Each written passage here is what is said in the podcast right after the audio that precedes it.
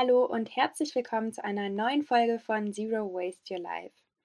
Ich begegne während meiner Arbeit in Workshops und auf Social Media regelmäßig Menschen, die fragen, du Laura, ich habe Riesenlust, abfallarm und umweltfreundlich zu leben, mein Partner oder meine Partnerin zieht aber einfach nicht mit.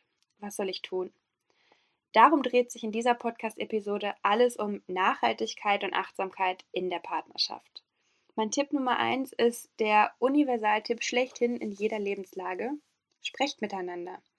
Teil deinem Partner, deiner Partnerin mit, warum dich das Thema beschäftigt. Warum ist dir wichtig, dass er mitmacht? Was wünschst du dir? Frag deinen Partner auch, was sind seine Vorbehalte? Was hindert ihn?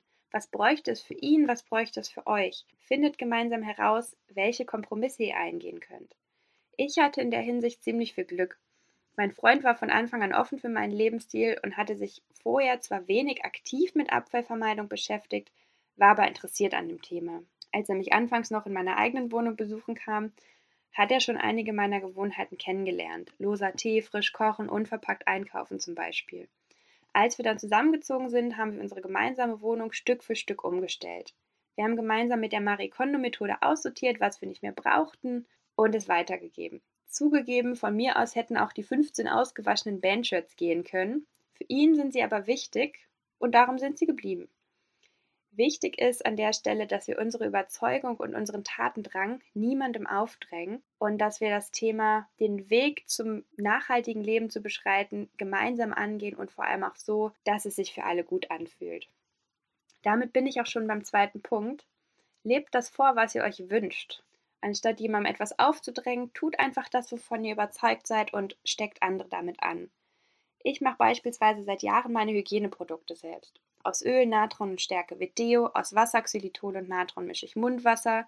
Ich benutze Dentabs zum Zähneputzen, festes Shampoo und Seife. Diese Dinge habe ich einfach mitgebracht in unsere Partnerschaft, wenn man so will, und weitergenutzt. Ich habe meinem Freund angeboten, sie auszuprobieren und er fand sie auf Anhieb gut und hat sie, als seine Flaschen und Tiegel leer waren, mitbenutzt. Ich weiß, dass das nicht selbstverständlich ist. Darum gibt es an der Stelle einen weiteren Tipp. Findet gemeinsam heraus, was für jeden von euch gut funktioniert.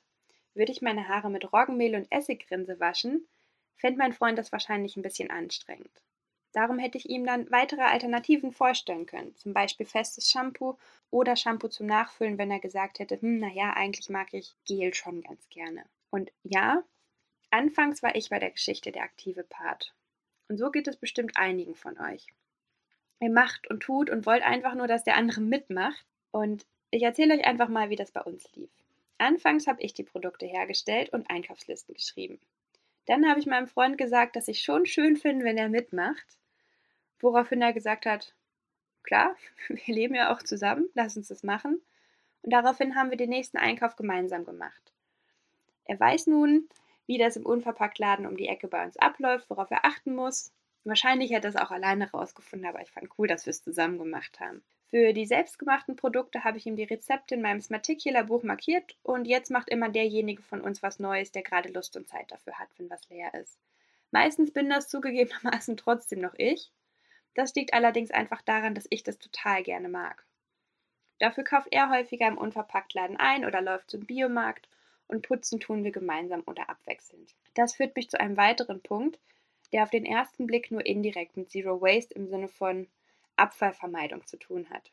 Dafür viel mit Partnerschaft, Fairness, mentaler Gesundheit und vor allem auch Achtsamkeit. Worauf ich hinaus will, ist die Mental Load, also die mentale Last. Die ist nämlich in Partnerschaften häufig ungleich verteilt. Für alle, die den Begriff noch nicht gehört haben, ich habe neulich mal auf Instagram den Begriff gehört und bekam die Antwort, was denn das schon wieder? Mental Load beschreibt all das Listen machen, organisieren, planen und Lebensmanagement für dich und die Menschen, mit denen du zusammenlebst, für die du dich vielleicht auch verantwortlich fühlst. Häufig bleibt diese Arbeit an einer Person hängen oder ist auf jeden Fall sehr ungleich verteilt. Auf Dauer ist das ungesund für Psyche und physische Gesundheit und führt vor allem zu Unzufriedenheit. Darum ist auch hier Kommunikation wichtig und dazu die Bemühung, eine gemeinsame Lösung zu finden.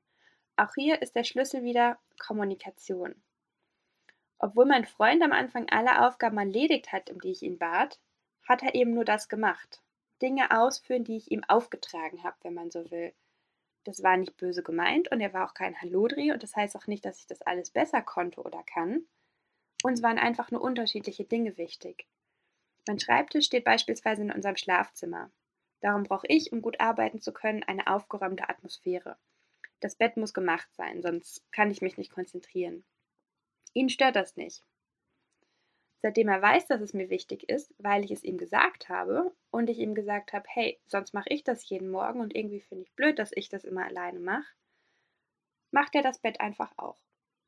Für uns hat es gut funktioniert, zunächst einmal über das Thema Mental Load an sich zu sprechen. Da habe auch ich, weil das für mich ein größeres Thema war, die Initiative ergriffen. Wichtig dabei ist, den anderen keine Vorwürfe zu machen im Sinne von, du machst ja nie und immer muss ich, sondern zu beschreiben, wie du dich gerade fühlst und was du dir wünschst. Zum Beispiel, du, Partner, ich habe den Eindruck, ich mache mehr im Haushalt als du. Ich fühle mich manchmal nämlich überfordert davon, dass ich an alles denken möchte, damit es allen gut geht.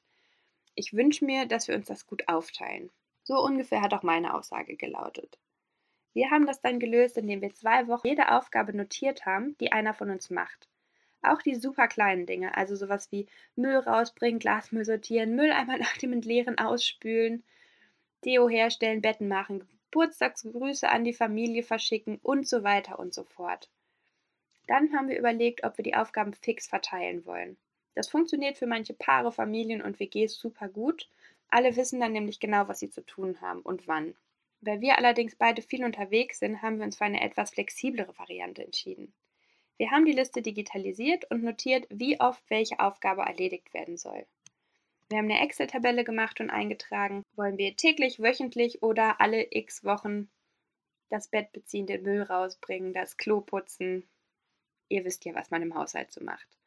Auf der ausgedruckten Liste haben wir beide dann abgehakt, wenn wir etwas erledigt haben.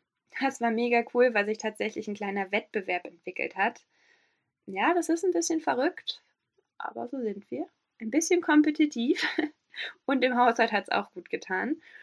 Und das Beste daran war, ich musste nicht mehr daran denken, was zu tun ist, weil es ja auf der Liste stand und ich wusste, ja, mein Freund kann da einfach drauf gucken. Ganz ehrlich, so einfach war es am Anfang trotzdem. Am Anfang fiel mir schwer, Aufgaben abzugeben und darauf zu vertrauen, dass auch mein Freund dazu in der Lage ist, einen Spiegel zu putzen. Das klingt total bekloppt, ist es rational betrachtet auch, war aber einfach da und wir haben dann darüber geredet, wie wir diese Situation lösen können. Zum Glück hat sich das alles recht schnell geregelt und wir haben in den Griff bekommen, dass ich Aufgaben abgebe und er Aufgaben von sich aus sieht, weil wir darüber geredet haben, was uns wichtig ist zu tun und wo ich vielleicht auch sagen kann, okay, das muss jetzt nicht so gemacht werden, wie ich das sonst immer gemacht habe. Und on the go haben wir die Liste im Laufe der Zeit so angepasst, dass sie für uns gut funktioniert. Wir haben Aufgaben ergänzt und gestrichen und mittlerweile steht sie tatsächlich nur noch zur Deko in der Küche, weil sich alles gut eingespielt hat. Und auch wenn nicht sofort alles smooth läuft, mit der Mental Load und mit dem Weg gemeinsam sich auf den Weg zu machen überhaupt zu einem nachhaltigen Leben, wichtig ist, macht euch gemeinsam auf den Weg. Sprecht über die Sache, sprecht darüber, was euch wichtig ist und seid ihr die hier gerade zuhören, euren Partner nicht böse, wenn sie eure Wünsche und Ziele vielleicht nicht sofort verstehen, wenn sie die nicht sofort begreifen können oder sie nicht mit ganz so viel Elan verfolgen, wie ihr euch das wünscht. Bleibt einfach im Austausch. Findet gemeinsame Lösungen und Alternativen. Erinnert euch daran, dass ihr ein Team seid und warum ihr euch dafür entschieden habt, diesen Weg gemeinsam zu gehen. Seid euch dessen bewusst, dass es schon unglaublich viel wert ist, sich überhaupt gemeinsam auf den Weg zu machen. Zeigt eurem Partner die Vorteile auf, die ihr durch die Umstellung haben könnt. Ganz konkret ist das sowas wie Ihr habt mehr Zeit, ihr habt mehr Geld, gesunderes Essen, ein gutes Umweltgewissen. Zeigt es vor allem auch, indem ihr vorlebt, dass das Projekt Zero Waste nicht zwangsläufig mit Verzicht zu tun hat. Ihr könnt immer noch Schokocreme kaufen. Vielleicht findet ihr eine vegane und palmölfreie Alternative ohne Plastikdeckel, die euch beiden schmeckt. Vielleicht auch nicht und vielleicht bleibt genau dieses Produkt auch eure Ausnahme und ihr geht dafür in anderen Lebensbereichen große Schritte zu mehr Nachhaltigkeit. Die Hauptsache ist, ich habe es wahrscheinlich im letzten Absatz schon zehnmal gesagt, ihr macht euch gemeinsam auf den Weg und ihr geht Schritt für Schritt zu eurem Leben voll Freiheit, Freude und Nachhaltigkeit. Wenn ihr noch weitere Tipps zu anderen Themen rund um diesen Komplex braucht, schaut super gerne mal auf meiner Website Zero Waste Your Life vorbei. Da habe ich am vergangenen Wochenende neue Blogbeiträge für euch eingepflegt Dort könnt ihr euch außerdem noch einige Zero Waste Besteck-Etuis aus dem Crowdfunding sichern, die ich noch im Fundus habe und die ich euch gerne anbieten möchte. Ich verabschiede mich mit dieser Podcast-Folge in die Sommerpause. Ich bin in den kommenden zweieinhalb Monaten viel in Deutschland und Europa unterwegs für Workshops, neue Projekte, Sustainability Assessments auf Festivals und um den Sommer auch einfach ein bisschen zu genießen und nichts zu tun, vor allem bei der Hitze, die hier gerade überall herrscht. Wenn ihr Bock habt, abonniert den Podcast und folgt mir auf Instagram, um den Start der vierten Staffel im Herbst nicht zu verpassen.